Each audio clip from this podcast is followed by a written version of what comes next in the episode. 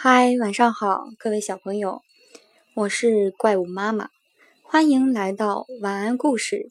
今天我给大家讲的故事是把花儿留在这里。教堂的前面有一座小花园，里面种满了各种各样的花儿。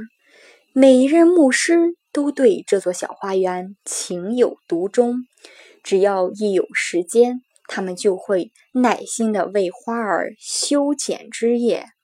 教堂的附近有一所学校，上学的孩子们每天都会穿过花园去学校上课。这样留住花儿就成了问题，因为孩子们总会顺手摘一朵。为此，牧师们很是苦恼。这一年。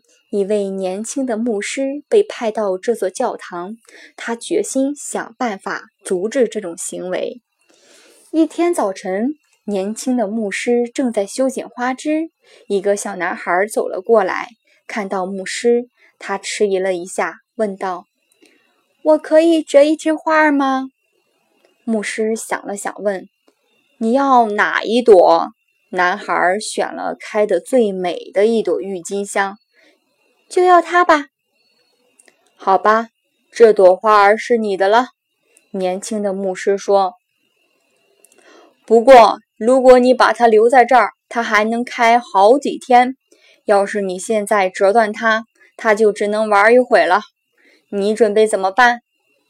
小男孩想了一会儿说：“那我就把它留在这里吧，等我放学回来再看它。”那天下午，有十几个孩子都在这里选到了自己喜欢的花儿，并且他们都同意将那些花儿留在花园里。